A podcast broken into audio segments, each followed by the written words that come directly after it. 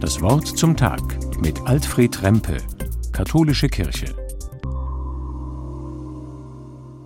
Es war eine langweilige Predigt, zugegeben, noch dazu so früh am Morgen.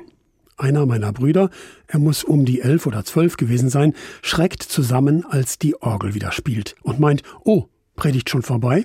Ich bin doch noch gar nicht eingeschlafen. Eingeschlafen oder nicht, ist übrigens natürlich kein Zeichen dafür, wie gut oder schlecht die Predigt war. Sogar in der Bibel gibt es einen Predigtschlaf. Der Apostel Paulus war ja in den ersten Jahren ständig als Missionar unterwegs, zu Fuß oder mit dem Schiff, immer nur kurz an einem Ort und immer damit beschäftigt, den Menschen von Jesus zu erzählen und sie zum Glauben an ihn einzuladen oder zu gewinnen. Die Apostelgeschichte berichtet davon. Einmal, es war in Troas in Griechenland in einem Privathaus.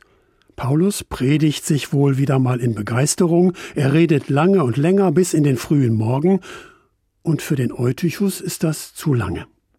Da ist so wenig Platz und wohl auch ein bisschen schlechte Luft, deshalb sitzt der junge Mann im offenen Fenster und da ist er eingeschlafen und fällt runter. Aus dem dritten Stock, so präzise ist die Apostelgeschichte. Wie kann der einschlafen? Geschichten von Jesus waren doch spannend und unerhört und ganz neu.